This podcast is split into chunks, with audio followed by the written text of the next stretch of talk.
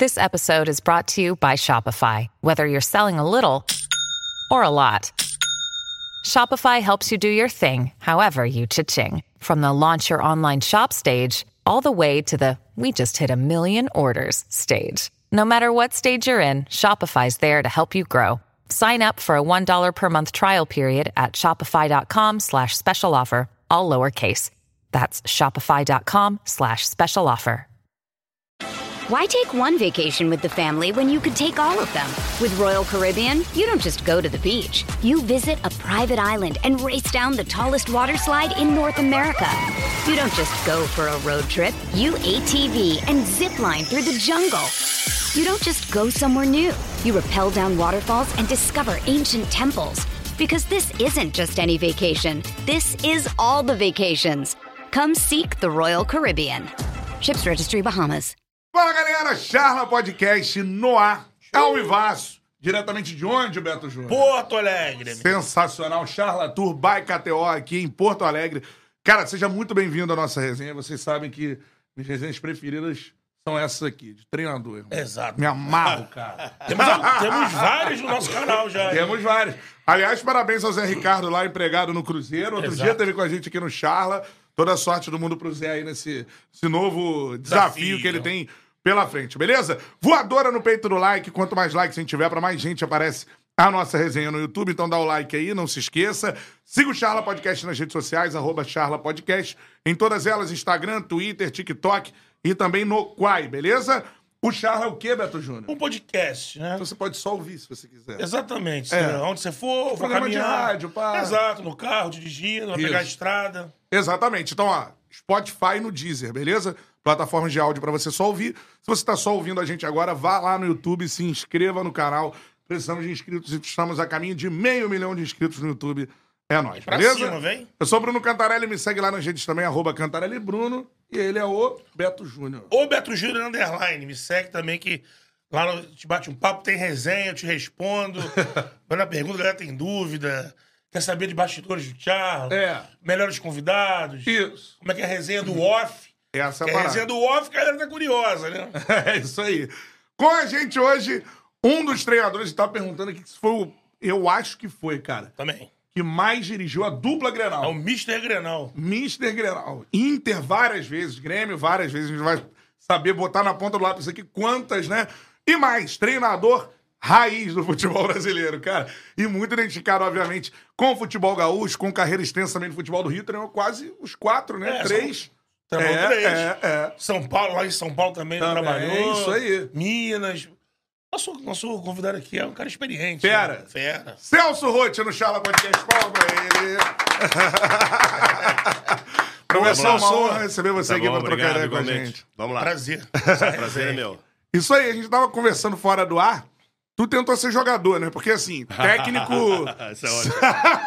técnico surge. Tentei, pode- tentei. Tentou. Tentei. Mas técnico surge, por exemplo, pode ser preparador físico somente. Hoje em dia tem muitos. Mas tu foi jogador mesmo. Não, fui profissional do Juventude, sim. Ah, amador no Flamengo, que hoje é o Ser Caxias. Que é bom que se diga, passou pra Série C. Depois de tanto Caxias, tempo. Isso aí. Ganhou da Ah, portuguesa. Mas, Sim. é, ganhou da portuguesa no Rio. Isso. E fui jogador do Juventude profissional, sim. Tá? Mas, ah, como tu disseste antes, o cara que joga até os 20 anos não é jogador. Então eu sou um deles. Eu sou um deles porque eu tive um problema sério no meu joelho, eu não tenho a rótula do joelho direito. Putz. Caramba. E a rótula, a famosa, cientificamente chamada de patela. E parei de jogar futebol também pelo falecimento do meu pai nessa época, quando eu tinha 19 anos. O mais velho da família, e acabou. Acabou o sonho de ser jogador de futebol, já estava na faculdade, aí segui a minha carreira como preparador físico, professor de educação física, preparador físico do próprio Juventude. Vim para o Grêmio e do Grêmio, aí então, um cara chamado ah, Scolari, Luiz Felipe Scolari, não sei por que razão, acho que é porque eu dava muito pitaco, né? Sabe que é Como pitaco, preparador. né? Me colocou como treinador, fomos para o Kuwait, e aí a partir daí, então, a partir do Kuwait, em 1988, eu passei a ser treinador. Você chegou a ser preparador, então, do Filipão. Fui, fui preparador do, do Levir Coupe, Olha só. amigaço, Levir Ah. Coupe, depois do Luiz Felipe Scolari, e aí na carreira, nós tivemos o quê? Eu fui preparador do Felipe, três anos no Juventude, viemos para o Grêmio, fomos campeões aqui no Grêmio. E dessa saída do Grêmio, em 1987, nós fomos ao Kuwait. E é nessa transição que o tal de Luiz Felipe achou que eu deveria ser treinador. Eu comecei então a carreira sendo treinador do sub-20 do Al Qadsiya no Kuwait, Uhum. que é um- uma espécie de Corinthians, Flamengo aqui, maior time, maior torcida no Kuwait.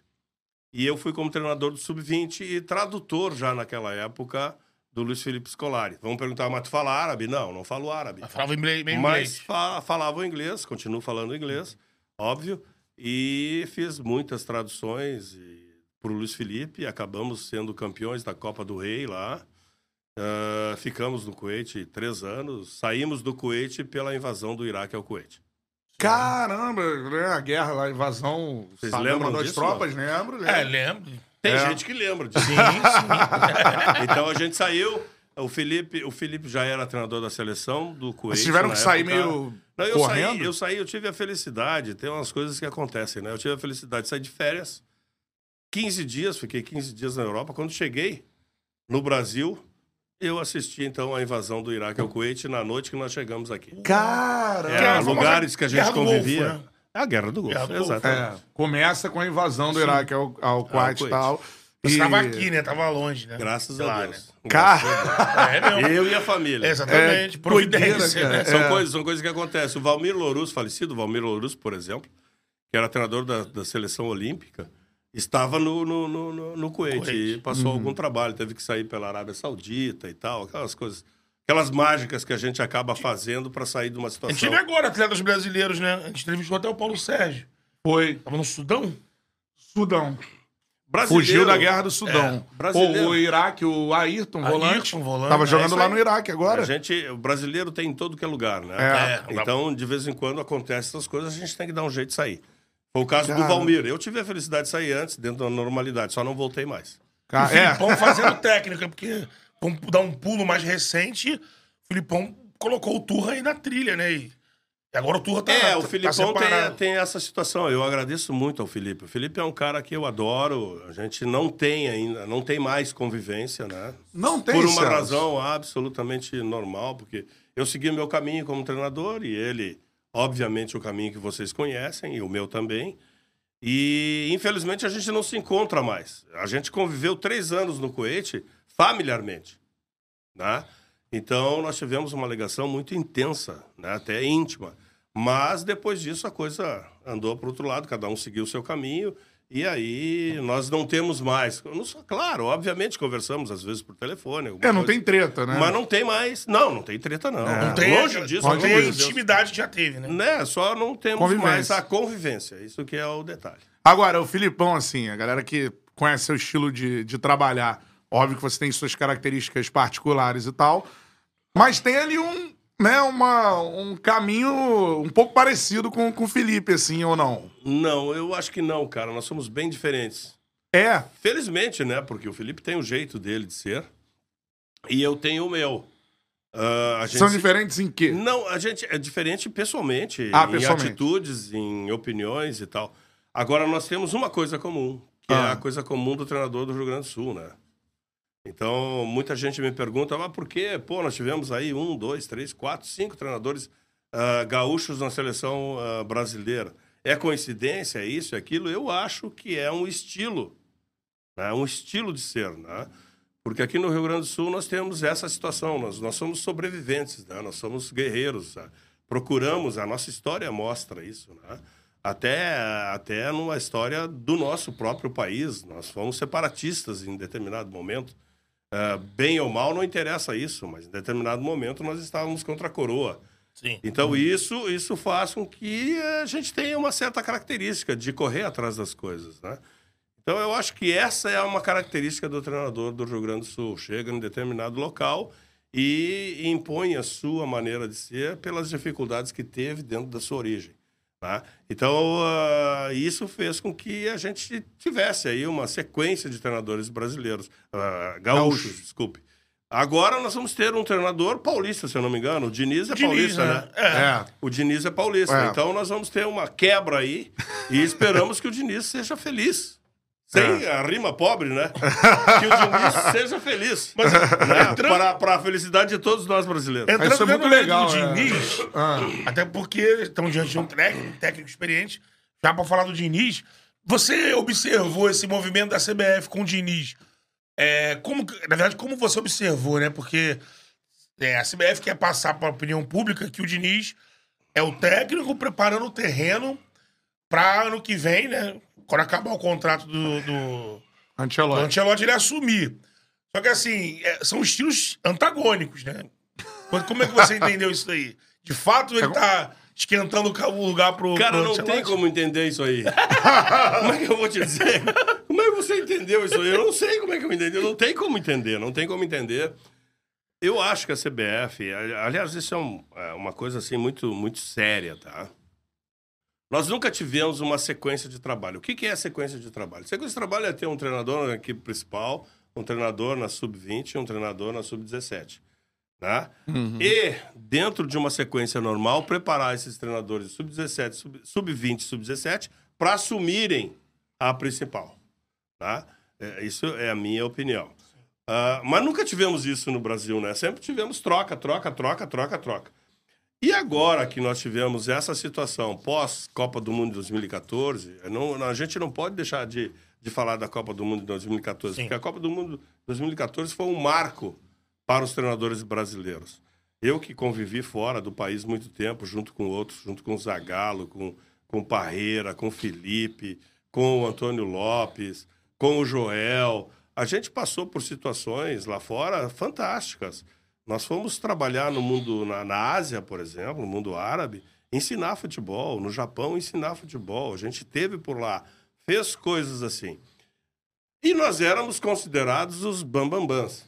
Né? Em 2014, nós ficamos abaixo do. Do nada. Por favor, me ajuda. Abaixo do, não sei. Não, eu ia dizer uma bobagem, não vou dizer. Mas tudo bem, nós Rebaixado. abaixo do abaixo do É, abaixo. é, é. O nitrato. Agora eu entendi. A culpa toda foi do treinador brasileiro, não é? A culpa, a culpa não foi dos dirigentes do futebol brasileiro.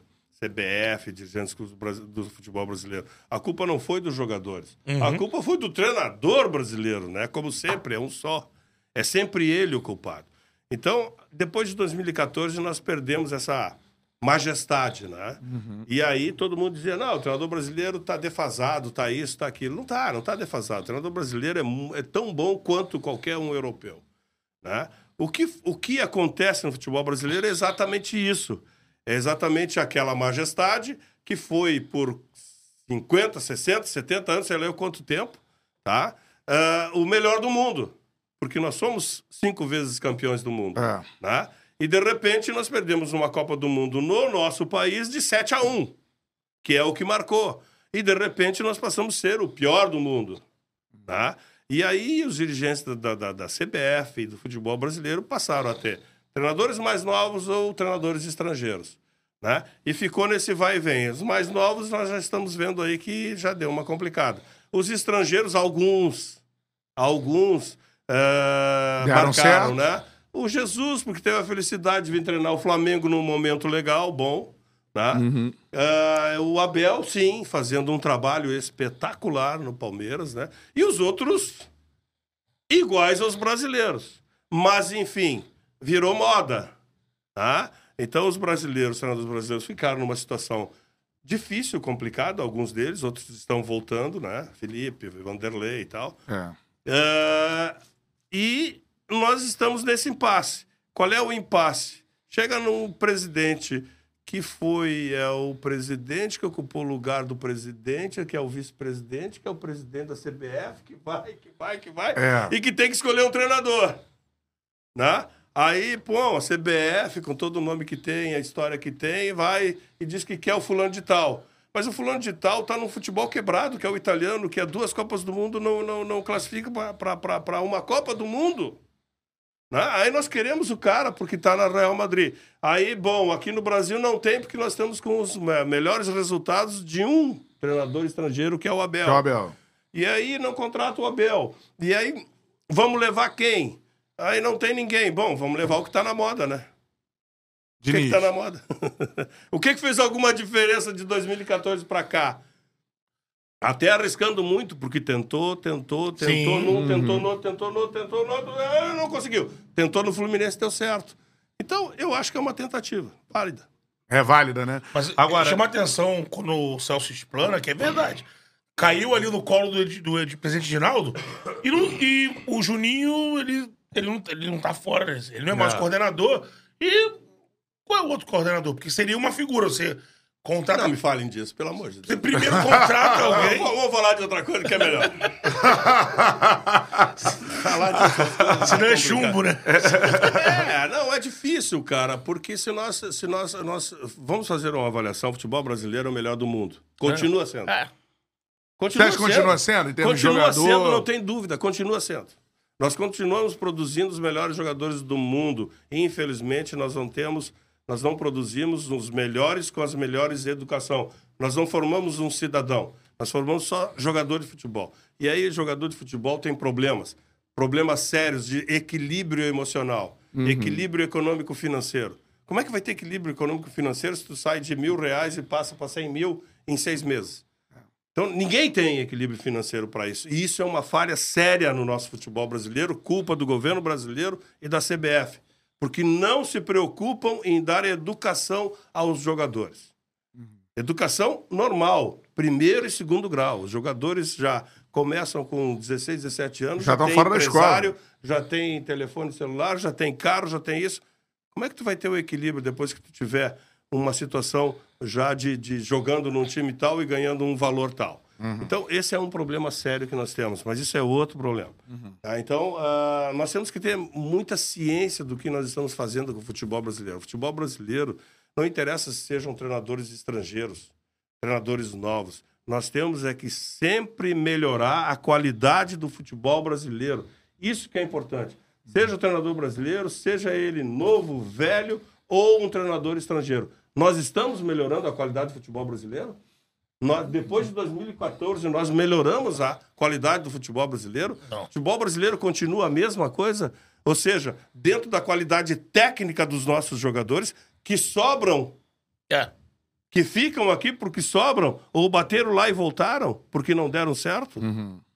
Então, é isso que nós temos que fazer, é isso que nós temos que avaliar, é isso que nós temos que conversar sobre. Né? Tem o calendário, que massacra. Bom, o calendário, velho, o calendário não é calendário, é, é imprensa, sei lá, eu quem compra é que faz o calendário.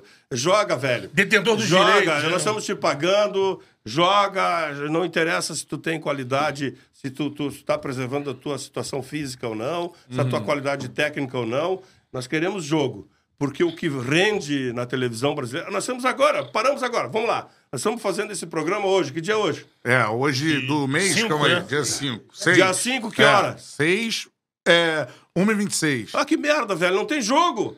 Não assistiu tá o jogo vivo. nem segunda, nem terça, nem quarta. Vamos passar a semana sem ver jogo. O que, que tem na televisão pra fazer? É. É gente falando de futebol. Blá, blá, blá, blá, blá, blá, blá, blá, blá, Porque o treinador, o jogo é aquele. Então é isso, o futebol rende, velho. O futebol É. rende. Então, E é um isso. absurdo o calendário brasileiro, você que é treinador e sofreu com qualidade, isso. como o Celso. Eu acho, eu acho que, os- que o campeonato, por exemplo, esse campeonato brasileiro, tá? De pontos corridos, ele era para ser um campeonato justo e o melhor deles, porque ele iria, iria, essa era a ideia, premiar o melhor trabalho. Só que, paralelamente ao Campeonato Brasileiro de Pontos Corridos, tem Libertadores, tem Sul-Americana e tem Copa do Brasil. Então ele se torna o campeonato mais injusto, porque uns jogam com o time titular, outros não, e bota aqui. Então, isso é uma coisa. Outra coisa, os times que têm condições financeiras, e todos basicamente deveriam ter, se não. Se o dinheiro não fosse para outro lugar, né?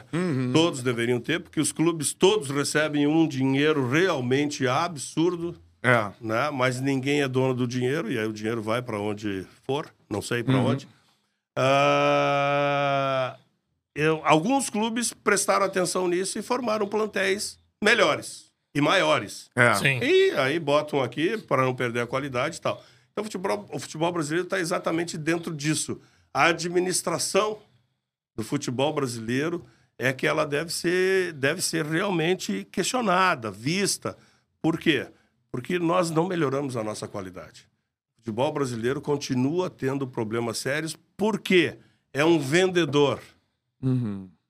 De pé de o obra, né? futebol brasileiro é um vendedor de pé de obra ou de mão de obra, como queiram, tá? Porque nós não temos, nós deveríamos, deveríamos ter aqui justamente ao contrário, a manutenção dos jogadores. Não, os jogadores não querem. O jogador está jogando no Júnior do Grêmio, do Internacional, já está pensando em ir para a Europa. É.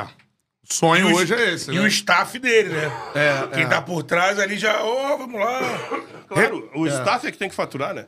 Recado pra galera que tá assistindo, ó, like na live, estamos ao vivo aqui em Porto Alegre, com esse sensacional treinador e pô, o papo já amplo, né? Isso- Sensacional. Like aí na live, mandou o superchat, você faz a pergunta pro Celso Rotti. Celso, já vou estamos começar. aqui no estúdio 4 distrito, distrito, hein? É isso. Estúdio 4 Caraca, distrito. meu, fazia tempo que eu não vinha pra cá, tô achando maravilhoso. isso Pô, aqui. bonito isso aqui, né? Muito né? bonito, Vivo. movimentado pra caramba. É estúdio Rafael Sobes, que vai estar com a gente Exatamente. amanhã aqui no Charla Podcast. Agora, ó, manda a sua pergunta, superchat é prioridade. A gente faz a pergunta aqui pro Celso. Agora vem, agora vem. Celso! Pergunta! a parada é a seguinte, ó. É, você falou sobre, sobre educar os jogadores e tudo mais. Tem um vídeo seu que, que voltou a viralizar. Não educar jogador. Não, não, jogadores, a sociedade tem que ser mais preparada. Eu sabo. É, obrigado. Cheio de dedo pra perguntar. Ah, te catar, velho. Eu ia mandar ele pra aquele lugar. Olha, Vou falar. falar educação. catar. Sabe aquele vídeo que viralizou? Conta a história pra galera que não viu o vídeo, não sabe o que a gente tá falando. O que, que aconteceu? Cara, isso foi uma injustiça muito grande, porque foi no treinamento do Vasco com o Rafael Silva. Silva. Rafael Silva, que tinha dado o título ao Vasco. ah, o quê? Uns Estadual, 20 né? dias antes. Campeonato Carioca. Olha bem o que eu tô falando. E depois dessa situação, depois desse vídeo, eh, não sei se o vídeo interferiu ou não, mas certamente deve ter causado algum problema pro Rafael. Ah, o Rafael meio que deu uma, uma caída na carreira dele. Ah, nós estávamos treinando, eu estava, estava treinando com um time e depois coloquei o Rafael no, no, no time principal. Aí numa jogada eu perguntei pro Rafael, né, cara, tu sabe o que eu quero, né, Rafael? E ele disse, eu sabo. Mas o Rafael é um jogador que, por incrível que pareça, tem o segundo grau, cara. Ele deslizou, isso acontece com qualquer um. Qualquer um, é. E Sentiu a viralizou. pressão ali. né? E viralizou. Não sei se ele estava nervoso ou não, depois nós conversamos várias vezes. Não, professor, eu... escapou. Escapa, às vezes Sim, escapa, a gente erra. E, e isso ficou praticamente eternizado na carreira dele, eh, numa situação infeliz, infeliz, porque É. ele, ele, ele, ele é um menino instruído, né? um jogador com uma qualidade muito boa, e infelizmente é que isso viralizou e acaba deixando a carreira do cara marcado, né? E foi o que aconte- marcada. E ficou, ficou, ficou isso. E esse não deveria, a galera devia levar pelo, pelo bom humor, né? Que, que é Não, um vídeo também leva-se engraçado. leva-se para o bom humor, É, para quem não é o Rafael. né? É. é isso. E acaba virando Agora, chacota. ou quem leva o tapa fica doendo a vida inteira. Não, e a gente conversou há pouco tempo com, com, sobre a história de como virou, como virou imagem, né? É. Porque era um treino. Você tava che tinha acabado de chegar. Era o Há uma semana no É. Vasco. E, e, e- Por isso que a gente não deixa a imprensa entrar no treino. Não, a gente conversou com o cinegrafista e tava contando pra gente que O cara que fez a imagem. ele chegou Eu sei, lá. ele fez sem querer, velho. Ele fez sem Ele querer. chegou lá e falou assim: Nós conversamos com ele depois. o Celso tá Ele, pô, chegando. Celso, eu tava filmando o treino e tal, e acabou acontecendo. Ele disse que ouviu de onde ele tava a sua voz alta. A minha é, voz não é alta, não. Gritado com os caras. Ele falou assim: pô, o treino tá pegado, vou lá fazer imagem, né? Cara, ele chega, começa a filmar e E acontece. acontece isso. É. É, foi, foi, aconteceu. E infelizmente não foi muito legal pro, pro Rafael. É porque se não é gravado. Viralizou, viralizou, ok. As pessoas acham, acharam engraçado tudo, mas ah, infelizmente não foi muito legal pra ele, não. Acredito eu, né? Sim, Nós sim, falamos poucas vezes depois, mas e pior é que vai ficar isso, né? Não tem como É. tirar. É. Agora, Celso, falando já de Vasco, já que a gente entrou no Vasco, você é o técnico do milésimo gol do Romário, né? Felizmente. Cara, queria que você falasse sobre Cara, eu isso. trabalhei no Vasco três vezes, tá? Se eu trabalhei eh, várias vezes no Grêmio e Inter, eu trabalhei no Vasco três vezes. Tive a felicidade de trabalhar duas com, com o falecido Eurico e uma com o falecido Roberto, tá? Infelizmente, né? Uh, e eu tenho o maior orgulho de ter trabalhado no Vasco. Tenho lembranças fantásticas do Vasco. E uma delas é essa, ter trabalhado no Vasco no milésimo gol do Romário, né? Romário que eu tenho uma admiração enorme. Eu tinha várias sérias dificuldades antes de treinar o Vasco, né? A respeito do Romário. Por quê? Como eu te disse anteriormente, a gente é de um estado e de um jeito de ser de luta, né? de, de correr atrás. E o Romário é justamente, olha bem, sem a gente conhecer, o contrário. Aquele cara que está ali, os caras correm, correm para ele, dão uma bola pra ele, ele dá uma corrida, vai lá e faz o gol como um craque, como o gênio que ele é. é. E o treinar para quê? Se eu já sei o que fazer, né? O Casino então, Planeta botou essa música. Então, então eu, eu, fui, eu fui pro Vasco e, e aprendi a conhecer o Romário. E tenho a maior felicidade do mundo de ter, ter, eh, ter aprendido a conviver com o Romário. Romário é um, foi um gênio do futebol, é uma pessoa maravilhosa, foi um gênio do futebol, aonde ele, ele jogava realmente dentro da área, a qualidade, a visão que ele tinha, né? a, a, a percepção da jogada antes dos adversários. Então, um gênio, eu gênio, eu tenho a felicidade, tive a felicidade de trabalhar com ele no milésimo gol e tive a felicidade de conviver com o Romário em alguns momentos com a família do Romário daquele momento, né? E, e é uma, uma, uma, grande satisfação falar sobre ele. É interessante você falar isso, porque é exatamente o que você falou. Ela é que observa de fora, pô, o Celso Rotti vai chegar, vai enquadrar o Romário. É isso que a galera pensa. Mas o Romário também, com né, o tamanho que ele tem. Não, nós, nós tínhamos uma. Nós tínhamos uma. Te, te, te interrompendo. Nós tínhamos uma situação muito clara quando eu fui contratado pelo Vasco, eh, pelo falecido Eurico.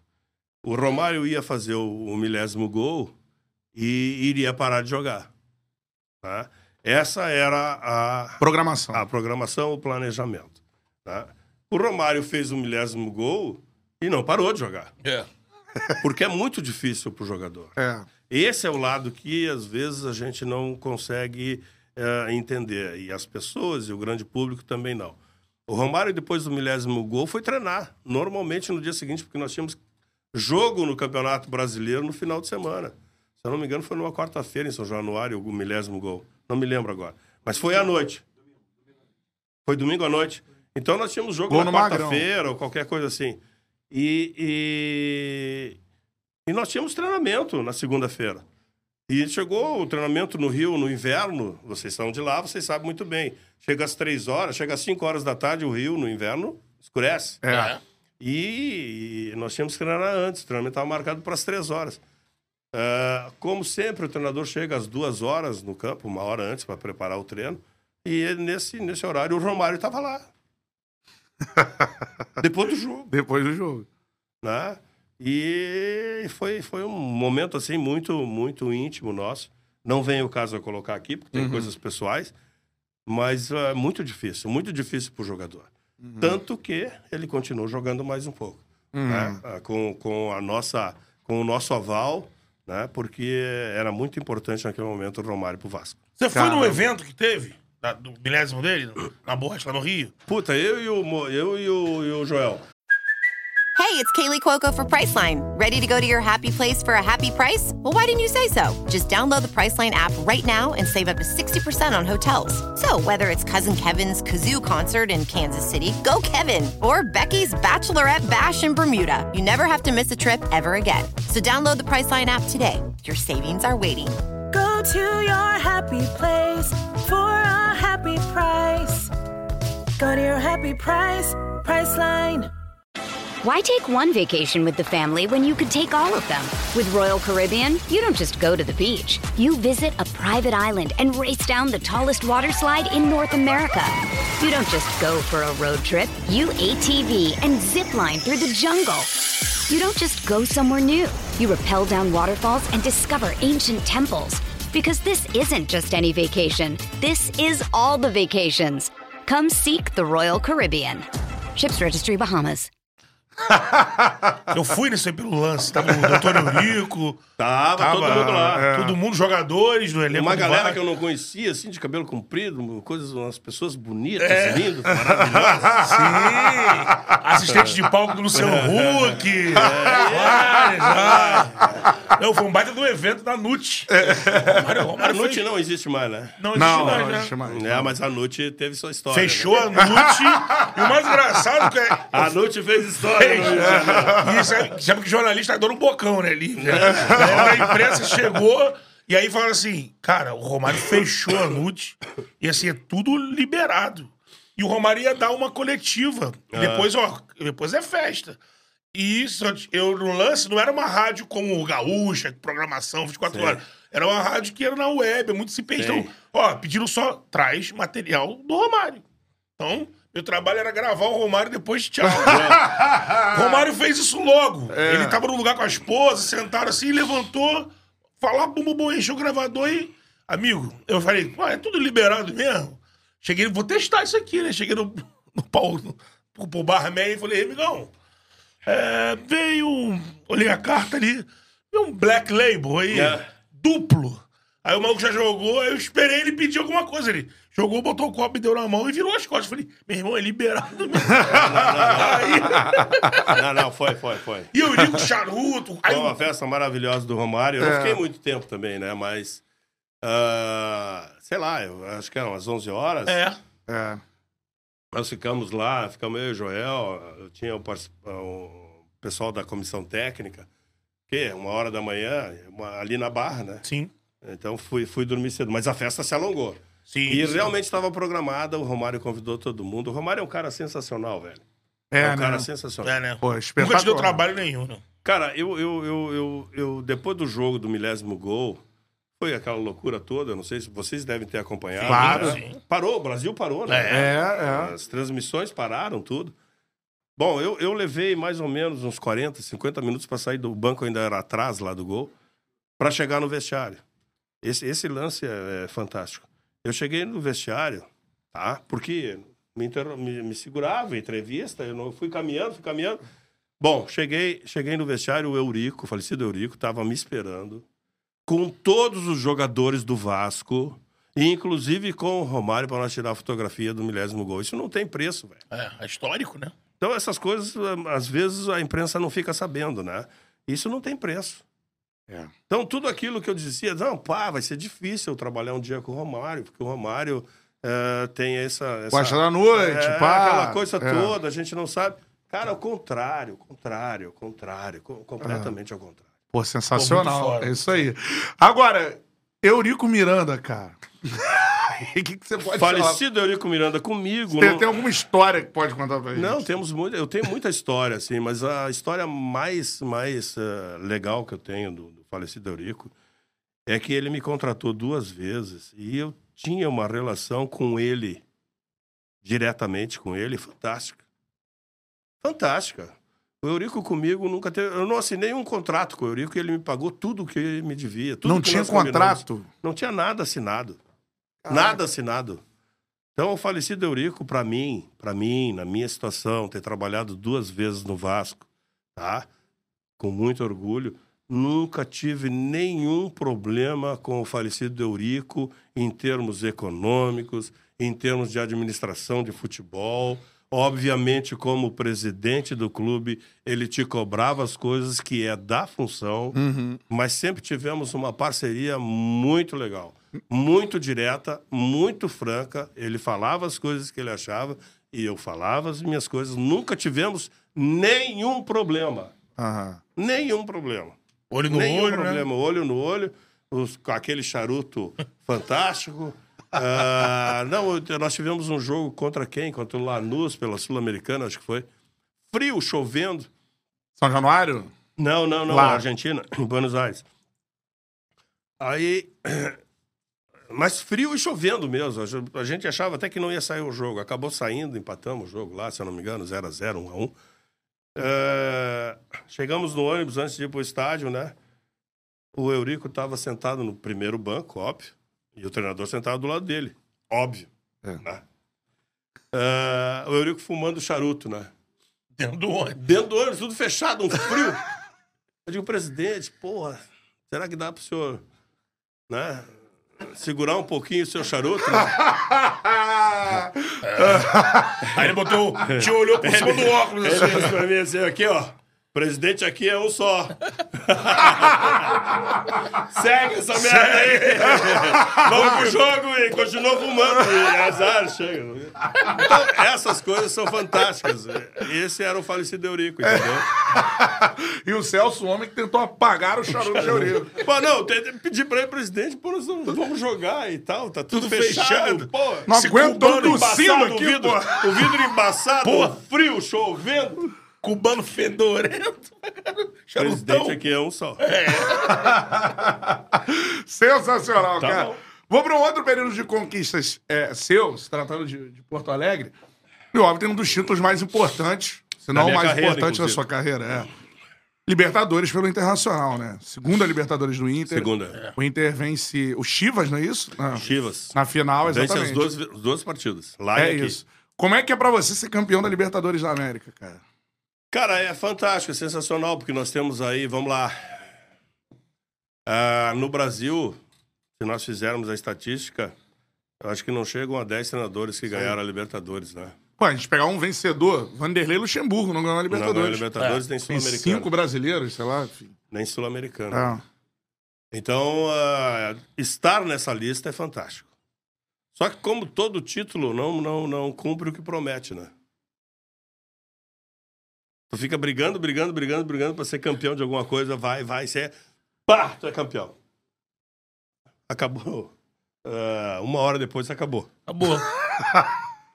Agora, Ah. se tu chega pra disputar um título, tarari, tarará, E não tarará, leva. E não leva, dura a vida inteira. É. Então, essa é a vida, é assim a relação, né? Então, como é que é pra, pra um profissional ganhar a Libertadores? Porra, cara, é fantástico. Só que não, não cumpre o que promete. Fica ali.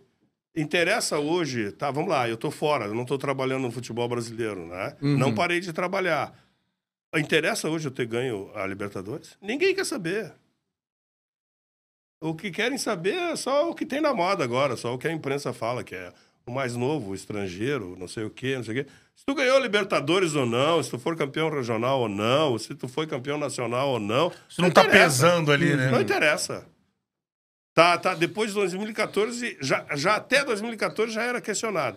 Depois de 2014, com a, a- a perda da, da, da- da- Copa do Mundo, piorou mais ainda. É, desse título do Inter, eu queria uma história que você se lembra, assim, que pode. Ou que muda a, a questão ali no Inter, ou que você fala, porra, a gente vai ser campeão. Agora ninguém. Não, não, tem uma história assim, ó, quer ver? Ó? Ah, primeiro jogo contra o Chivas em Guadalajara, tá? Ah, nós fomos jogar e o México tem uma coisa assim muito interessante, né? O, o- o goleiro, o adversário, quando bate o tiro de meta, eles gritam puto! né? Então tá, to- todo mundo ouve, né? E, e nós fizemos na palestra exatamente, eu usei na palestra, tive a felicidade de usar na palestra exatamente isso. É dizer, nós não vamos deixar eles gritar puto. Nós vamos fazer o goleiro deles cobrar o tiro de meta. Eu quero ver o que eles vão fazer. Vão marcar a pressão, que é o que o dinismo faz hoje. Uhum. Nós já fazíamos lá atrás. Então vão marcar a pressão, eles não vão sair do lugar, tá? E aí foi dentro dessa situação que nós começamos a ganhar o jogo. Ganhamos o jogo lá 2 a 1 um, marcando pressão o, o, o- Chivas. E eles sentiram isso e não puderam, estádio lotado, não puderam gritar o puto para eles mesmos. né? Sim. É. Tem. Isso é uma história interessante, bem Aham. legal. Bem legal que nós que marcou a, a conquista da Nessa- Libertadores. Você ali com o Inter também. É aquela, essa conquista é marcada muito pelo surgimento do, do Leandro Damião, né? Ele, ele até faz gol na O final. Damião, né? cara. O Damião, o Damião nessa, nessa Libertadores, ele fazia dois anos que estava conosco.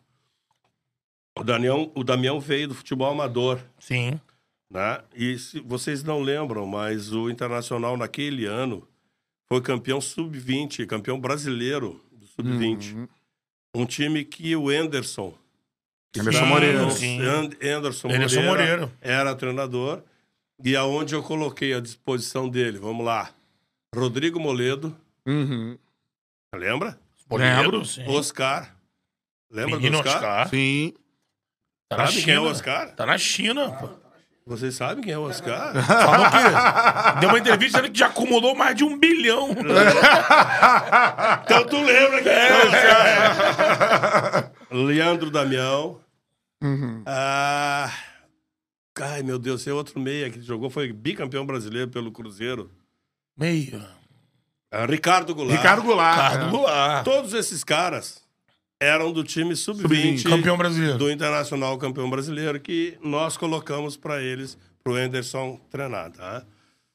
Ah, e o Damião estava incluído. Eu tinha um time formado já. O profissional do Inter já era já estava formado com o Alexandro como centroavante. Alec tá? Gol.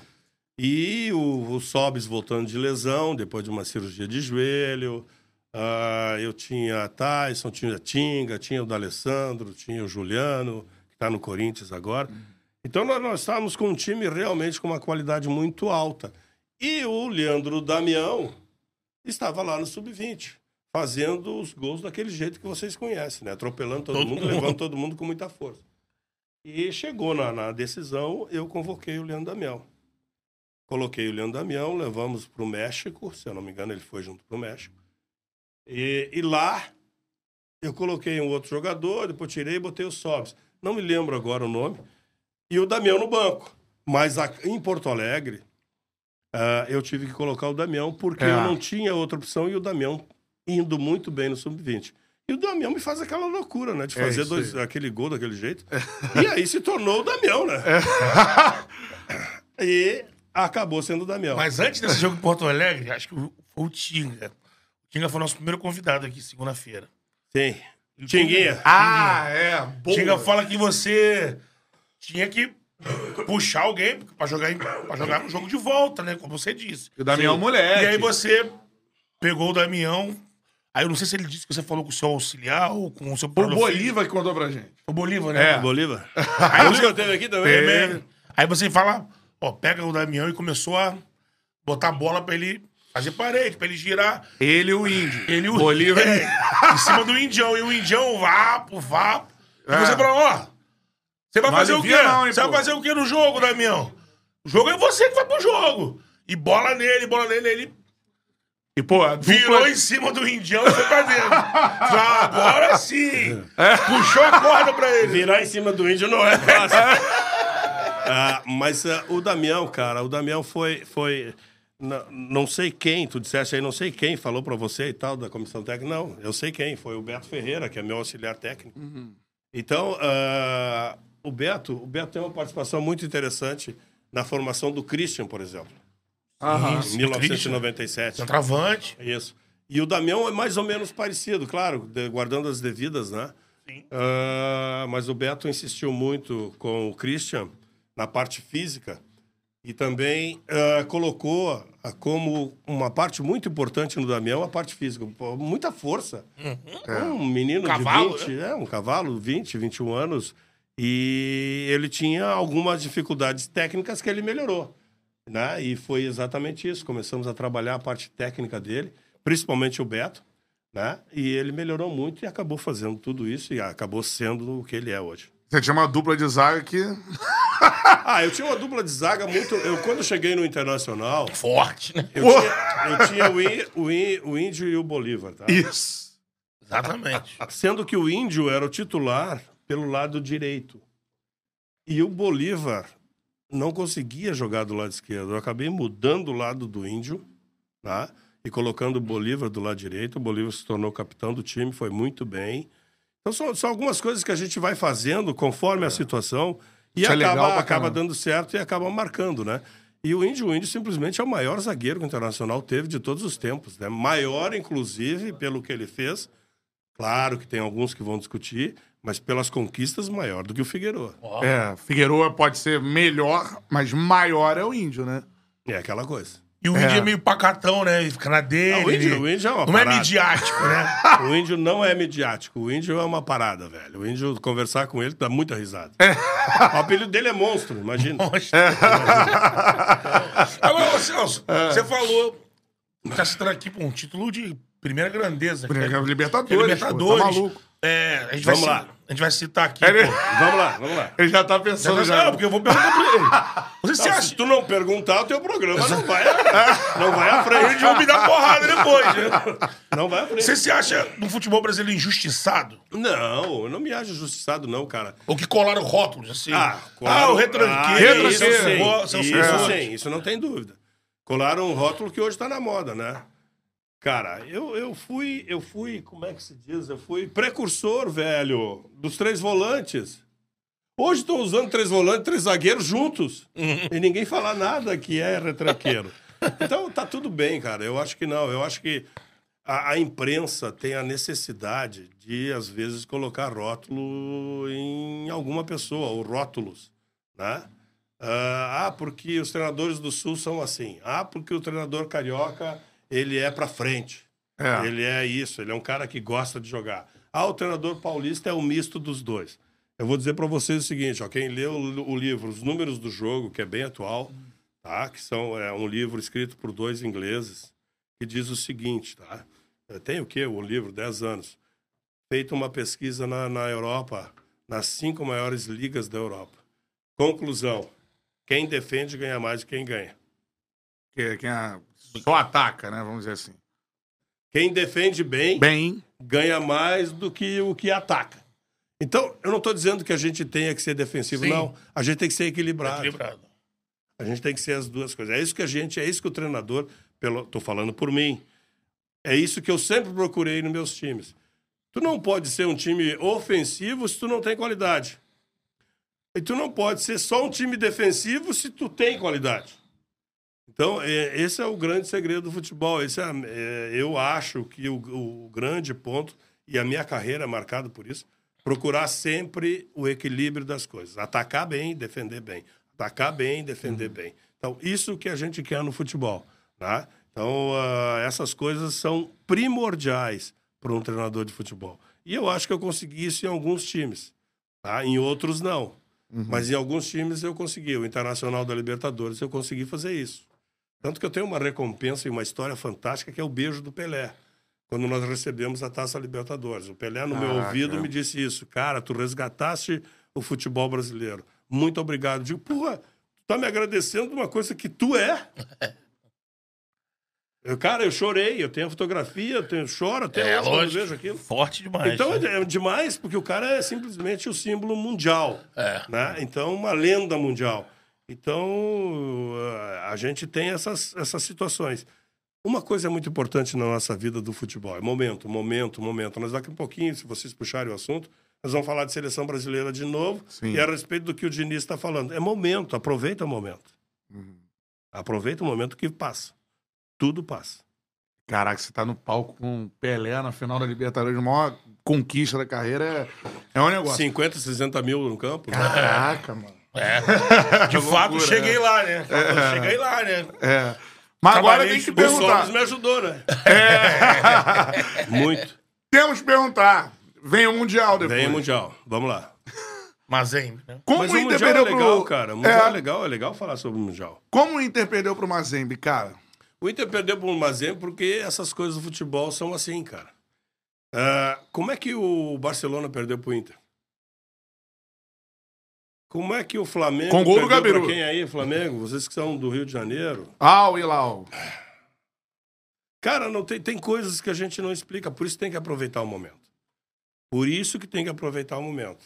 Como é que a gente, por exemplo, eu peguei o Internacional indo nas, na semifinal da Libertadores, jogando contra o São Paulo, tá? São Paulo em Porto Alegre, São Paulo em São Paulo, tá? Passamos pelo São Paulo, ganhamos do Chivas duas vezes, tá? Então, são, são momentos que as coisas, elas, elas dão certo, elas fecham em todos os sentidos. É treinador com, com comissão técnica, treinador com, com jogadores, jogadores com o treinador, fecham. Nós estávamos muito bem, muito bem no Mundial. Tínhamos o conhecimento total do Mazembe. Isso que se chama modernidade hoje, que é a informação, a tecnologia, as redes sociais, a internet. Nós já tínhamos tudo isso a respeito do Mazembe. Fomos ver o Mazembe jogar uma partida anterior. Sabíamos como o Mazembe ia jogar. e levamos dois gols de contra-ataque exatamente como o Mazembe jogava. Né? Se prepararam pra não tomar esses gols e os gols então aconteceram. é isso, não fizemos gols. Nós tivemos quatro, cinco oportunidades. Não adianta eu dizer isso. Tivemos oportunidades no primeiro tempo, inclusive o Rafael perdendo sobes, perdendo três ou quatro gols. Segundo tempo também. Não fizemos, levamos dois gols de contra-ataque. Num escanteio nosso, o primeiro gol. Então, é assim, o futebol é assim. Quando as coisas não acontecem, não acontece. É a mesma coisa do Corinthians. Foi um ano, dois depois, tá? e acabou ganhando o Mundial com um chute no gol. É assim, contra, não me lembro agora o adversário. Chelsea. Chelsea. Então, é assim, as coisas E são sofreu assim. na semi também, contra o Award. As coisas... Não, mas o jogo mais difícil É, é, a semi. É a semi, né? O, jogo, o jogo mais tranquilo de se jogar é a final. Por É, quê? pega o europeu, Por quê? né? Porque é a, simples, a, a- a constatação simples do ser humano. Quando tu vai jogar contra uma um time mais forte do que tu, o que que acontece? Concentra, né? Você fecha o olho Fecha, e né? concentra. Não, tu te prepara de tudo que é jeito, entendeu?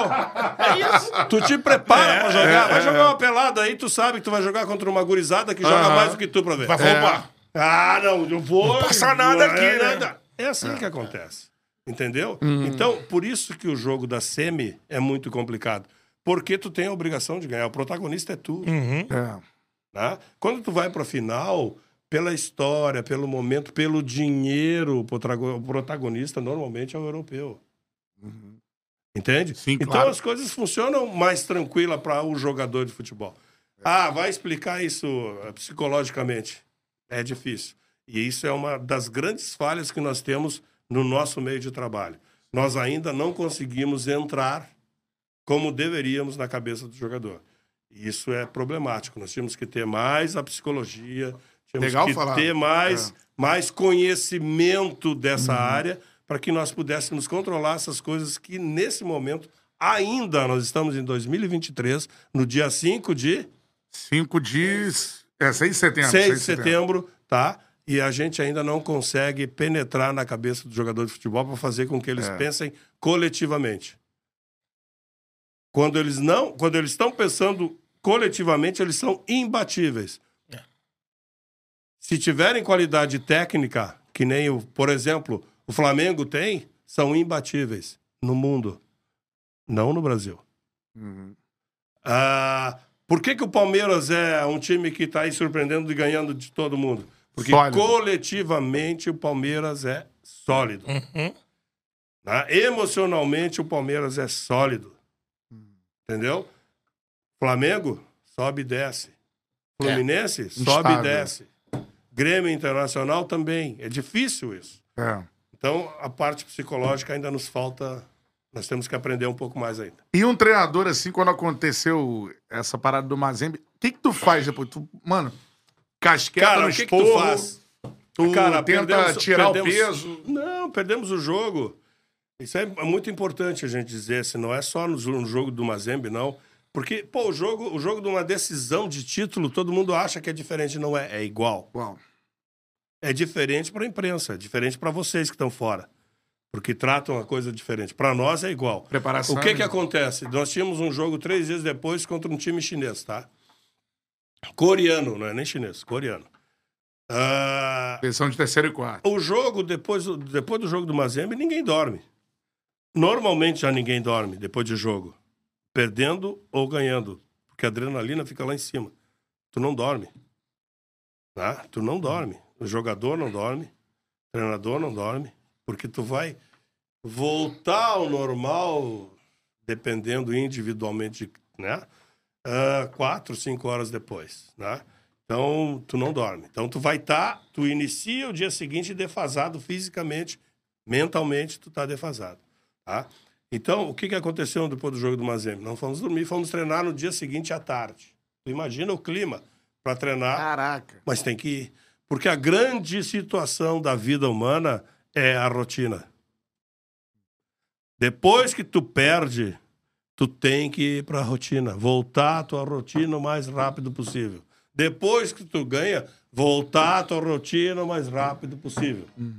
Para seguir a tua rotina de trabalho, para botar os pés no chão, seja na vitória, seja na derrota. Pô, sensacional. Aproveita aí, ó, mais de Vai. mil aparelhos conectados com a gente É aí, ó. isso aí. Vamos aumentar esse like aí, galera. Like 200 na live, aí. Vamos subir aí, ó. Galera que chegou aqui na live, dá o like aí na desse live. nível, pô. Vamos É. lá, vamos lá, vamos lá, pô. Estamos falando de futebol, raiz, tudo mais. Celso, queria saber de você sobre jogadores. Te cortei, Beto. Vai lá, vai lá, vai lá. pô. Sobre jogadores.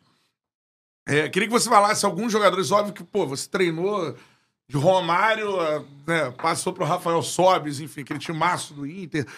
Cara, assim, me fala jogadores que vem à sua cabeça, assim, que te impressionavam e por que te impressionavam. Vamos lá. Fatores, vamos lá. Vamos lá, Ronaldinho Gaúcho, ah, Lúcio, ah, Diego, Flamengo, Robinho, ah,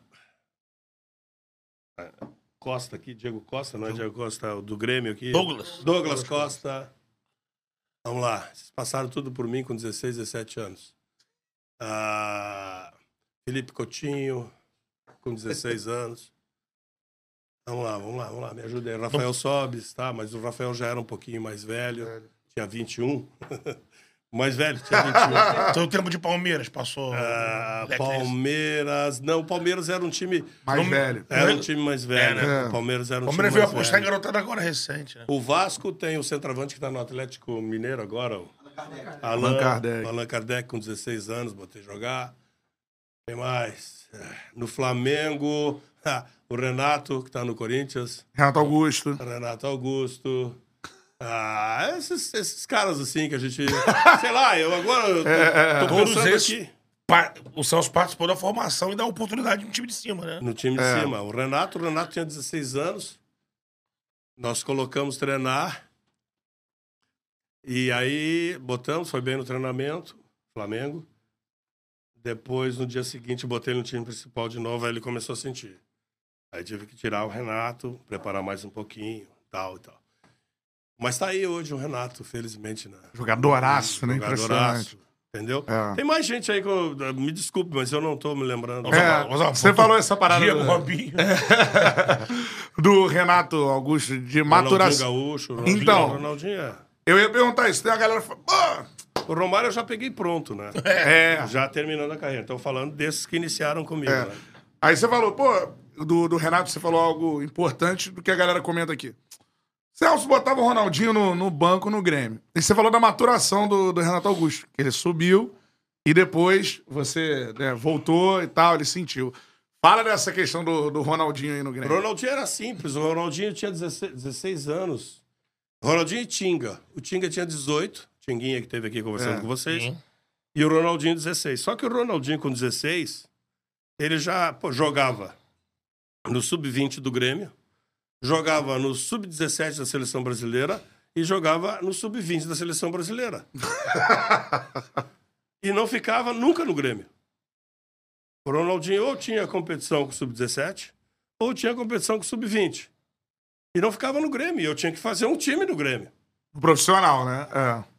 E aí, quem é que eu... Deve ter perguntado aí. Como é que pode jogar o Itaqui e não jogar o Ronaldinho? não, realmente, se fizer só essa análise, só essa analogia, É. não dá para comparar, com todo respeito ao Itaqui. Que era um jogador que veio do Juventude, É. mediano, e que fez uma função tática para mim no Grêmio excelente. Então, eu colocava o Itaqui porque eu tinha jogos, e o Ronaldinho fora. Viajando, seleção sub-17, seleção sub-20, voltava. Ficava 15 dias, viajava de novo. Não dá, né? E você tinha que encaixar o Aí time. eu tinha que encaixar o time. E aí jogava quem? Jogava o Itaqui. E o Ronaldinho ficou fora de relação, sim.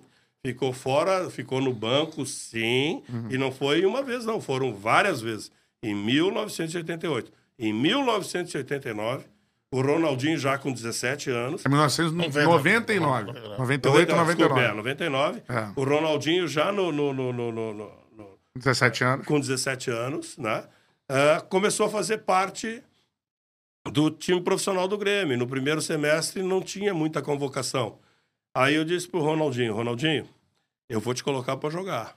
Eu tinha na função do Ronaldo um cara chamado Palinha.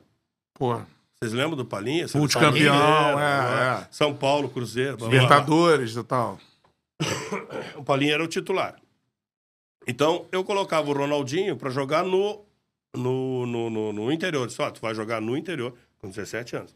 Tu vai jogar no interior e se tu me mostrar que tu é capaz, na meia, não do lado do campo, na meia. Para tá que mais- hoje já não existe mais o meia de ligação.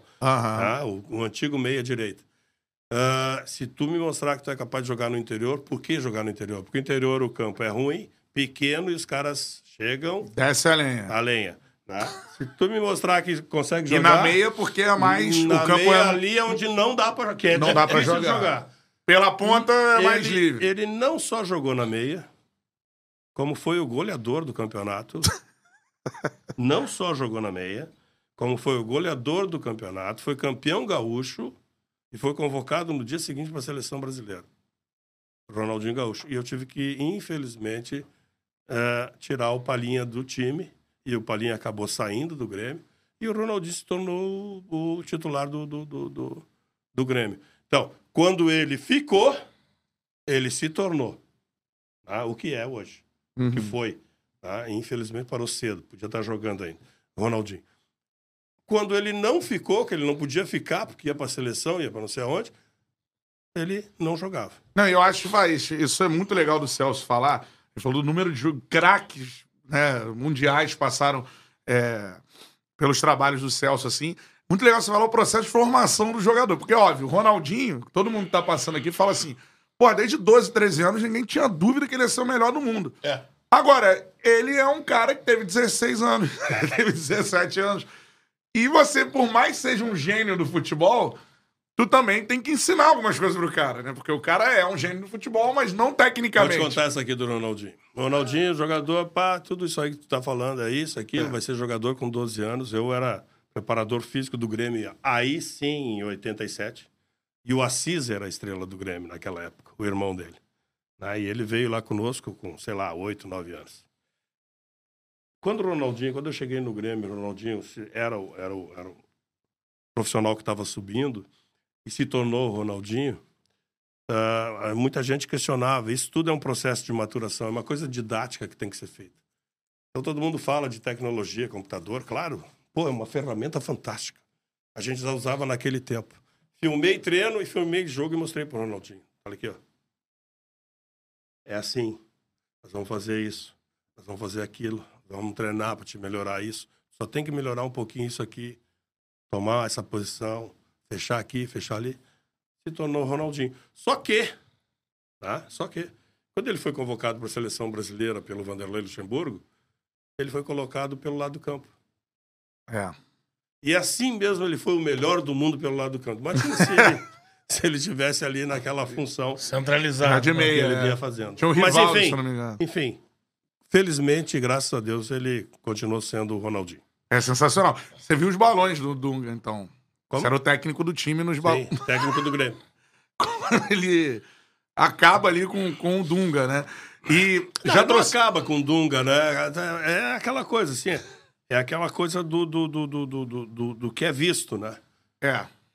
É, ele ele, ele teve, teve a atitude dele como jogador técnico que era, né? De fazer o que ele achou que devia fazer. E teve treta Ele antes não, do jogo, ele né? não planejou aquilo, aquilo aconteceu. Ah, né? é? Aquilo aconteceu. Aham. Né? Então, vamos defender um pouquinho meu amigo Dunga, né?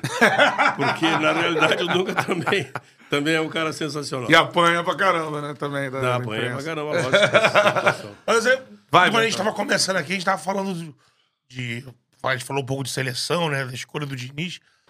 O Diniz, nesse momento, ele tá com o Fluminense. Teve um, uma queda, né? Na virada ali do primeiro pro segundo semestre. Algumas contusões no Fluminense. E retoma o melhor futebol com o crescimento de alguns jogadores, principalmente o Keno, ajudando muito ali. Como é que você vê é, quando você. Não, não, não é o Keno. Quem ajuda o Diniz é o Arias. Não, sim, lógico. Craque, né? Mas o Arias não caiu de produção, né? Ele mantém um padrão. É, que não, o Keno caiu tava um mal, né? Agora melhorou junto com o time. Mais ainda do que ele já Mas é o cara que, pô, assim, articula o jogo inteiro, lógico. louco. Que o, o Arias é, foi o melhor jogador do Fluminense no primeiro O Keno é o semestre. goleador. O Keno não, o Cano é o, Cano é, o, é o goleador, mas goleador. o craque é o Arias. Eu também acho, concordo com você. Você acha o Diniz o melhor técnico do Brasil no momento? Não, eu acho o Diniz produto do meio. O que, que eu quero dizer com isso? Depois de 2014, nós tínhamos que inventar alguma coisa. Não é inventar. O Diniz não está inventando futebol, pelo amor de Deus, não me entenda mal. Mas mudar aquele status quo que estava sendo feito. E o Diniz passou muito tempo em vários clubes pequenos e médios e grandes tentando fazer um trabalho. E conseguiu o resultado no Fluminense. Tá? Eu questiono muito o jeito que ele faz as coisas. Por quê? Quanto mais longe do meu gol, melhor. Minha opinião. E ele corre um risco muito grande. Por mais que esteja treinado. E às vezes, e muitas vezes, ti- os times treinados pelo Diniz levaram gols absurdos. Mas nesse momento, ele está tendo um resultado. Então, se ele fez uma coisa diferente e está tendo resultado, dentro dessa situação de administração no futebol brasileiro, falando em CBF, que não sabe o que fazer, o que que eu vou fazer? Vou pegar o que está na moda. Então, o que está na moda é o Diniz. Então, tomara que ele aproveite o movimento, o momento dele. Tomara. Acho difícil ele fazer o que ele faz no Fluminense, porque ele não tem tempo para treinar. Ele vai pegar, vai participar das eliminatórias, dois, três dias antes do jogo, vai ficar mais dois, três dias antes do outro jogo e vão embora. Tá? É. E aí volta. pra- Então, vai ser muito complicado para ele fazer o que ele faz no Fluminense. Tá? Agora, Vamos lá, vamos ver o que, que vai acontecer. Eu tô torcendo que ele consiga fazer, tô torcendo por ele porque é um treinador brasileiro. Então, eu tô torcendo para ele porque é um treinador brasileiro e que saiu da mesmice e tentou fazer algo, tá tentando fazer alguma coisa diferente. Ótimo, por mais que às vezes em várias situações eu não concorde, mas ele está tentando fazer alguma coisa diferente. Então, que seja feliz, que dê certo que a gente não corra risco nas eliminatórias, porque não é possível que bem longe disso que a gente corra algum risco como correu antes da Copa do Mundo de 2000, e não sei o que, que o Felipe assumiu e acabou sendo campeão. Ah, 2002, né? 2002. É, 2001 eu estava no Palmeiras. Isso. Ah, o risco que a gente correu foi muito sério de ficar fora de uma Copa do Mundo. Então que a gente não corra esse risco. Esse embate agora de Libertadores, é, você...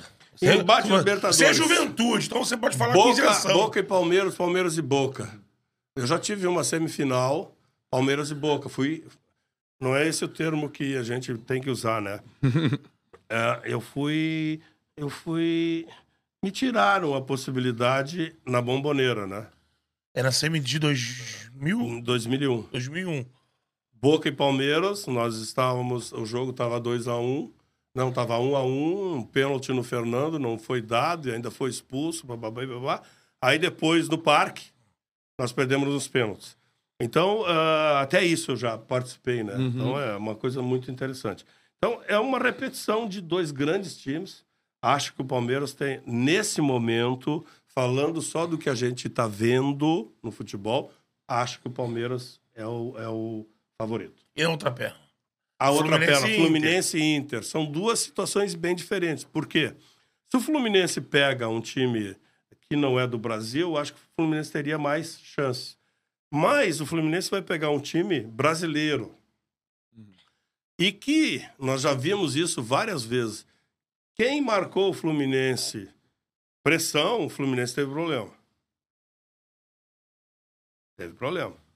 Então, por exemplo, Flamengo e Fluminense. Como é que o Flamengo. Flamengo, primeiro jogo da decisão, não sei do que, aí levou um baile. Carioca. Fluminense, Carioca. É, Aí depois eliminou o Fluminense na ganhou Copa do o primeiro Brasil. e levou de 4 no segundo. Mas aí também era o Flamengo Entendeu? Levou um zoneado. baile lá. porque já quis jogar que nem o Flamengo. Toca aqui, toca ali. O futebol que todo mundo gosta e adora, né? O romântico aqui. Uhum. Toca aqui, toca ali pela qualidade técnica. Levou um baile do, Quatro, do- do- né? De levou quatro. um baile do Fluminense. Quando jogou competindo, São Paulo ele na Copa do Brasil. foi diferente, não foi? Foi. Eliminou, né? Eliminou o Flu. Então, então, eu acho que essa dificuldade pode ser que o Fluminense tenha. Porque o Internacional é um time que tá vendo e vai fazer isso. Vai fazer isso, pode ter certeza, e aí pode dificultar. E é um jogo que é o detalhezinho, né? Tanto aqui quanto lá, lá quanto aqui. Ah, eu acho que esse é mais parelho do que o outro. Outro Me é parece, me parece que o Palmeiras está na frente do Boca. E esse Fluminense Internacional está mais igual. É. Você já falou muito sobre treinadores estrangeiros, brasileiros, sobre estilos de jogo também. E me parece que você, é, sobre o trabalho do Abel Ferreira, você é elogioso, assim, vamos dizer. Você gosta do que o Abel tá O fazendo? Abel Ferreira é o português mais gaúcho que eu já vi. This episode is brought to you by La Quinta by Wyndham. Your work can take you all over the place, like Texas. You've never been, but it's going to be great because you're staying at La Quinta by Wyndham. Their free bright side breakfast will give you energy for the day ahead. And after, you can unwind using their free high speed Wi Fi. Tonight, La Quinta. Tomorrow, you shine. Book your stay today at lq.com.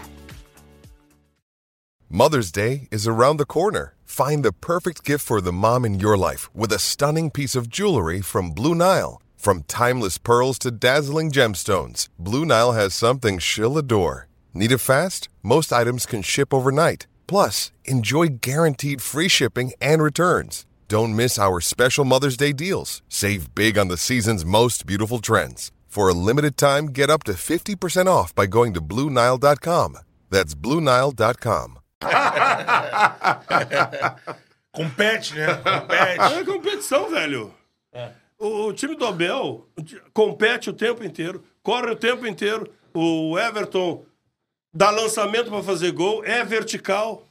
Não fica tocando a bola pra lá, pra cá, vai pro gol, vai pro gol, vai pro gol, vai pro gol. Esse é o time do Abel. Então eu já disse isso publicamente. O Abel Ferreira é o português mais gaúcho que eu já vi. Porque eu gosto de times verticais. Por exemplo, tempo do toque-toque. Esse é o mesmo, essa, essa mesma comparação dá para fazer com o Diniz. Claro. O tempo do eh, toca-toca do Barcelona. Tic-tac. Tic-tac. Obrigado. Tic-tac, tic-tac, tic-tac. O Bayern de Munique marcou, jogou vertical, ganhou na, na, na, na- na- na- em Barcelona E ganhou na e, Alemanha. ganhou na Alemanha. Tá? Então, são essas coisas que eu falo do Fluminense, que tem que ter esse cuidado. E, e eu acho que o time do Abel é um time absolutamente eh, vertical, que procura o tempo inteiro o gol e com velocidade. É assim. É assim que está o time do Abel e acho que ele vem se consagrando porque. Vou citar um probleminha aí muito sério. Porque nós não estamos nos preparando fisicamente. O time do Palmeiras é muito bem condicionado fisicamente. O time do Fluminense é um time muito bem condicionado fisicamente. Para fazer aquilo que o Fluminense faz, fisicamente tem que ter um respaldo. Vou citar um outro, Botafogo. Botafogo é, É. outro que está fazendo É. a coisa acontecer o tempo inteiro. Fisicamente. Corre os 100 minutos, não são mais 90. Correm 100 minutos. Por isso que está na liderança. São os cavalos, galera Então, só. então, se um time não tiver fisicamente preparado, não aguenta esses times. E talvez você olhe pro Flamengo, que teve problemas ao longo do- da temporada. É, Diferentes preparadores físicos. Dá uma. é falar isso aqui que é legal, vou dar alguns recados aqui. Nós vamos até que hora, cara? Mais quatro e meia, bora. Ah, a mulher já tá me esperando lá. Vou entrar na reta final já já com o Céu. Só um recado importante aqui, que é o seguinte, ó.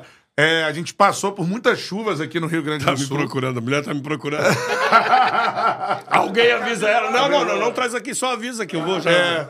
Ó, passamos por enchentes aqui no Rio Grande do Sul, principalmente o interior, sofreu muito, né? É, com as chuvas fortes que caíram Exatamente. aqui. Felizmente. Então a parada é a seguinte: a gente falou do superchat, pra mandar, vou ler alguns superchats aqui pro Celso, nessa reta final. E sobre as enchentes aqui nas cidades do Rio Grande do Sul, a gente vai fazer uma doação para alguma ONG né, que esteja cuidando é, dessa situação. E também toda a renda do superchat será revertida em doações aqui para as pessoas que Ótimo. estão precisando. Beleza? Isso aí, de hoje para frente, toda a renda do superchat Que legal, bacana. revertida É. aí pra quem precisa aqui no sul.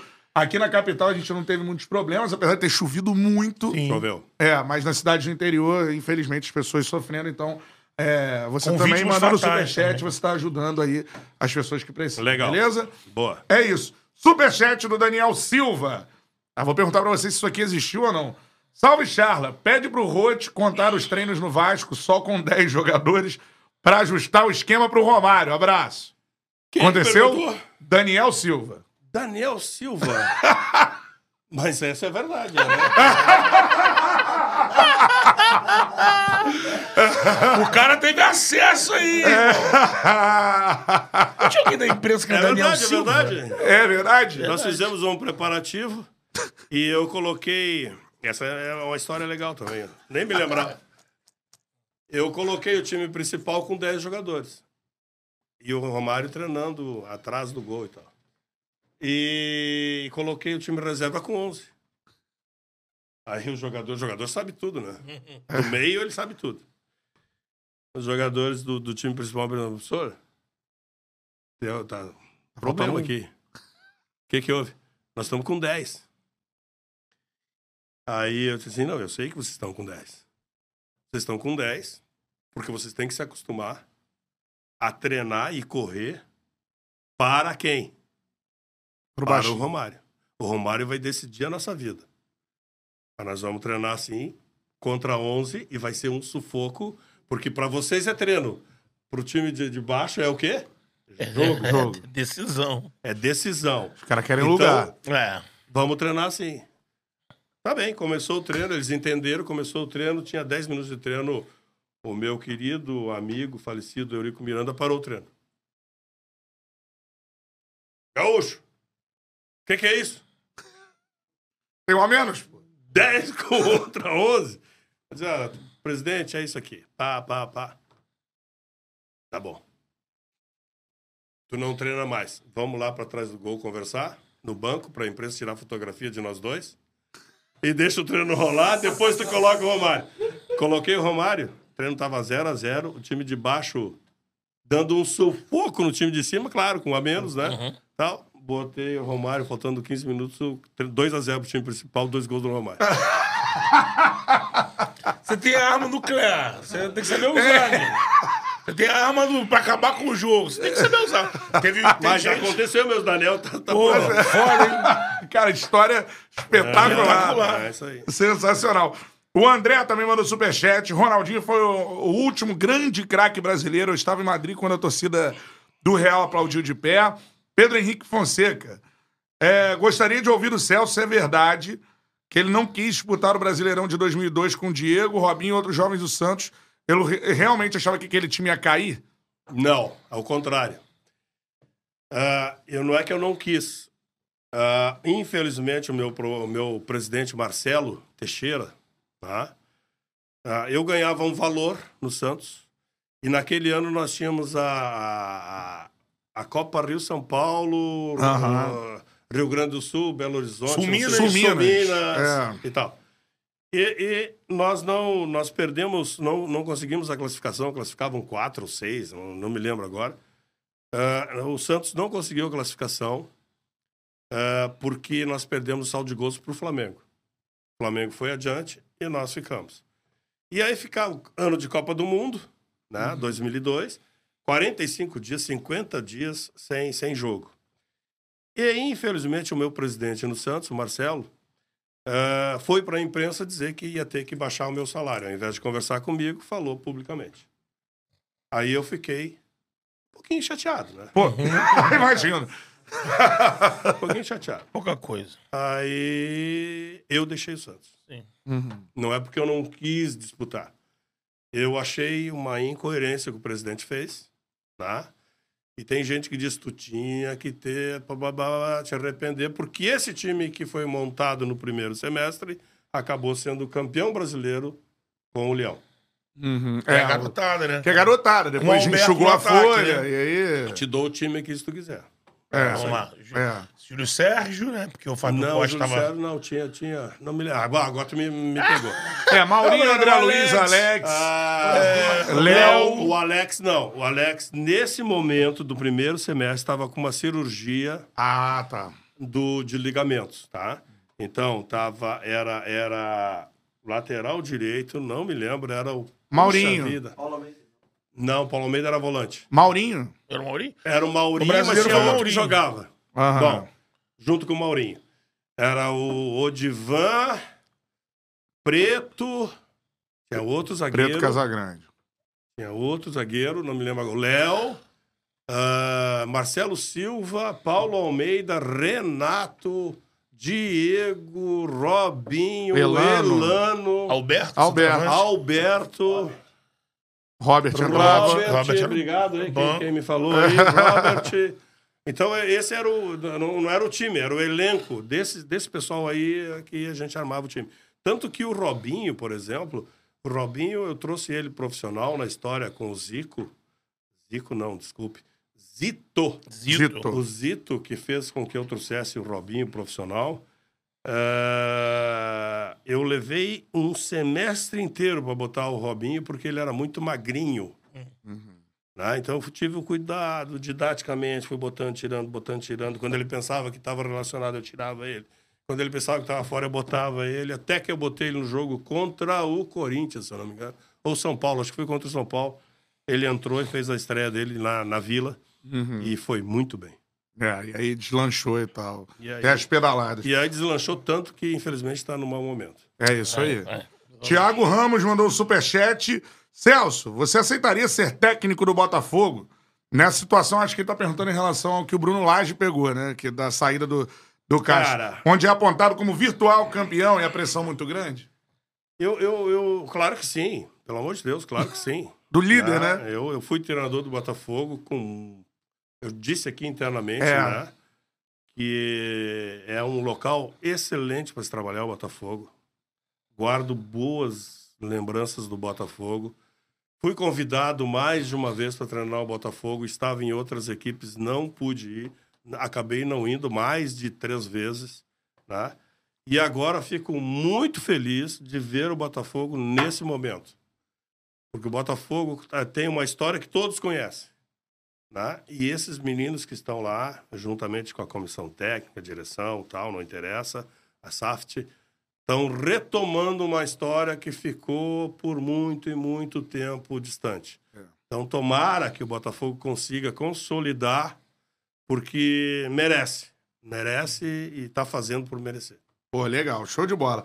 Reta final aqui do nosso papo, Beto Júnior. Fazer a última pergunta que você não falou do Flamengo. Você passou pelo Flamengo. O Flamengo, velho. Flamengo. Uma vez, Flamengo. Sempre Flamengo. Depois tem o último superchat do Cacau. aqui. É, Flamengo, Flamengo. Infelizmente, a minha 2005, passagem né? pelo Flamengo, ela não foi, não foi como eu gostaria, porque por circunstâncias nós jogávamos na ilha. Ah, é, essa passagem. É. E aí o Flamengo jogando na ilha. Pra não é uma das vezes que o não é Maracanã o tá Flamengo, fechado. né? Não. É um Flamengo tipo 60, 70%. Sem o Maracanã, né? Sem o Maracanã não é o Flamengo. Então eu tive essa infelicidade. E também, tecnicamente, o Flamengo estava com muita dificuldade. Eu lembro de ter levado para o Flamengo o Leonardo, lateral direito. Leonardo o quê? Me ajuda? Moura. Léo Moura? Moura, o Léo Léo Moura.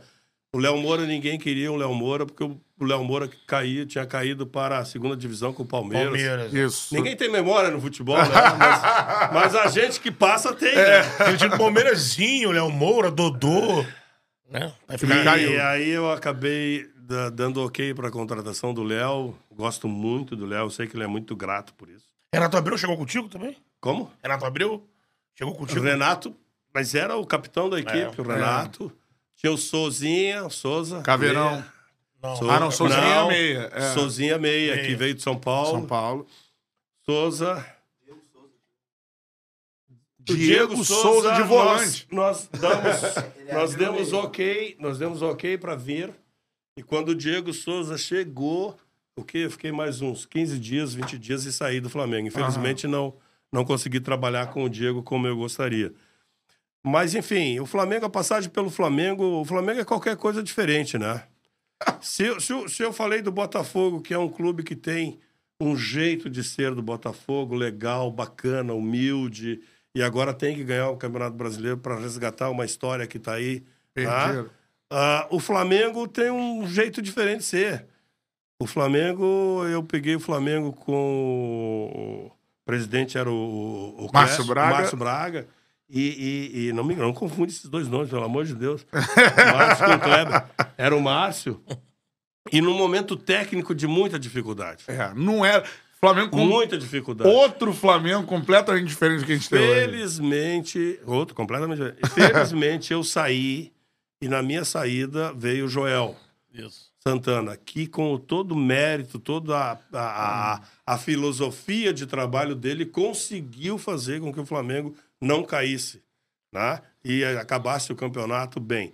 Então, ah, mas nós tivemos muitas dificuldades no Flamengo e, infelizmente, a minha passagem pelo Flamengo não foi como eu queria. Pagava Mas foi muito bem tratado, sim. No... Pagasse em Flamengo, dia? o Flamengo, o Flamengo, cara, o Flamengo tem um cara lá, além de todos os pe- pessoal da direção, o vice financeiro, o cheirinho, o Zé Carlos. O Zé Carlos foi um O cara cheirinho do gol, né? sensacional. Hoje o ninho do urubu é aonde é, porque nós fomos lá olhar, era o campo de pelada do Zé Carlos. E o ninho de urubu acabou se confirmando e nós ah, não é que demos o primeiro passo, nós fomos lá e achamos que poderia ser. E hoje é uma realidade. E mesmo que tenha acontecido algumas infelicidades lá, hoje é uma, uma realidade o ninho do urubu. Como sendo queria fazer uma última pergunta aqui. Vai. Tu tá que nem aqueles caras da imprensa, né? É a última A pergunta. última. Alô, André Vem, vem mais três. Vem mais três. É a última. André Renan fazer isso no Sport TV. É a direto. última mesmo? É a última. A última A pergunta. última pergunta. Porque isso eu tava assistindo ao vivo, eu não sei se você soube disso, você viu. Mas quando o Alex, Alex Cabeção, Alex Fenerbahçe, Alex.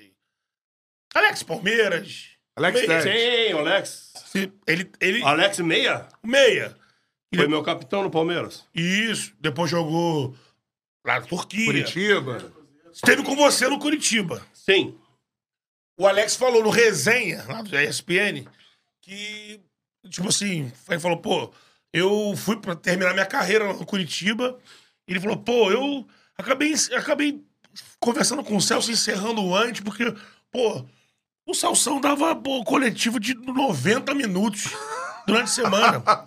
E aí, pô, eu já, velho, final de carreira, ia pra um pra coletivo desse, mais um jogo, aí me quebrar todo. Eu falei com ele, Celso, vou ter que. Vou ter que parar. Sim.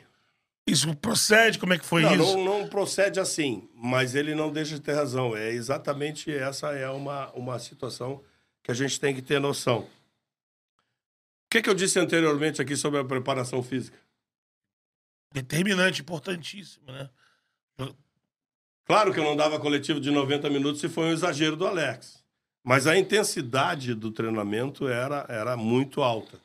Era, eram 40, 50 minutos muito alta. Repetitiva, muito alta. E o Curitiba só não caiu aquele ano por isso, pela condição física. Né? E o Alex, obviamente, Alex, que foi meu capitão no Palmeiras, sentiu. E, e é absolutamente normal que ele tenha dito isso, porque um treinador que já está, um treinador, um jogador que está numa situação dessa sente, né? E isso é que a gente tem que aprender também a trabalhar. Por que, que eu deixei o Romário fora do coletivo? Você queria aproveitar São essas coisas que com o a melhor vida, que podia te a vida vai te ensinando. Boa, Tá certo. Boa, Celso. Celso Rotti esteve no Charla. Podcast. Palmas pra ele. Boa, boa, boa. Resenha intensa. Pô, a gente tava aqui porque, pô, professor linha dura. É dura. Aí ele gostou da resenha. Ah, é, tem o superchat do Cacau ali. É, deixa eu só mandar um abraço pro Cacau da Marinha Mercante dos Estados Unidos, Isso é aí, isso? isso aí. O cara trabalha, mano, outro dia tava na Noruega navegando e tava vendo o programa. Maria aqui. Mercante. É. Pô, é CEO, CEO. Ele é CEO. Oficial aí. Tô esperando o boné, meu parceiro Cacau. Grande abraço pra você. Mandou um superchat pra gente.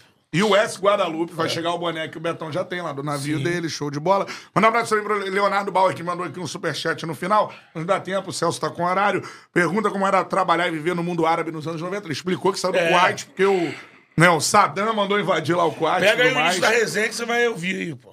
Isso, e um abraço pro Cacau também, ficou a, a pergunta dele, mas Cacau, tamo junto sempre aí. Tu nem precisa mandar superchat, irmão. Tu manda a pergunta, a gente faz, beleza? Exatamente. É, você é sócio vitalício aqui do Charla Podcast. Tamo junto. E falar que estamos em Porto Alegre por causa da KTO. Faça sua fezinha na KTO, QR Code tá aí na tela, apontou o celular pro QR Code, você cai na KTO. 20% de bônus no primeiro depósito com o uso do cupom Charla, beleza? Botou o cupom Charla, você tem 20% de bônus no primeiro depósito. Não é pra levar a sério, é pra dar aquela brincada com a KTO e tudo Botar um mais. olho ali pro jogo. né? Isso aí, apostando na KTO, você ajuda o Charla, porque é a casa de apostas, parceira do Charla Podcast. Beleza?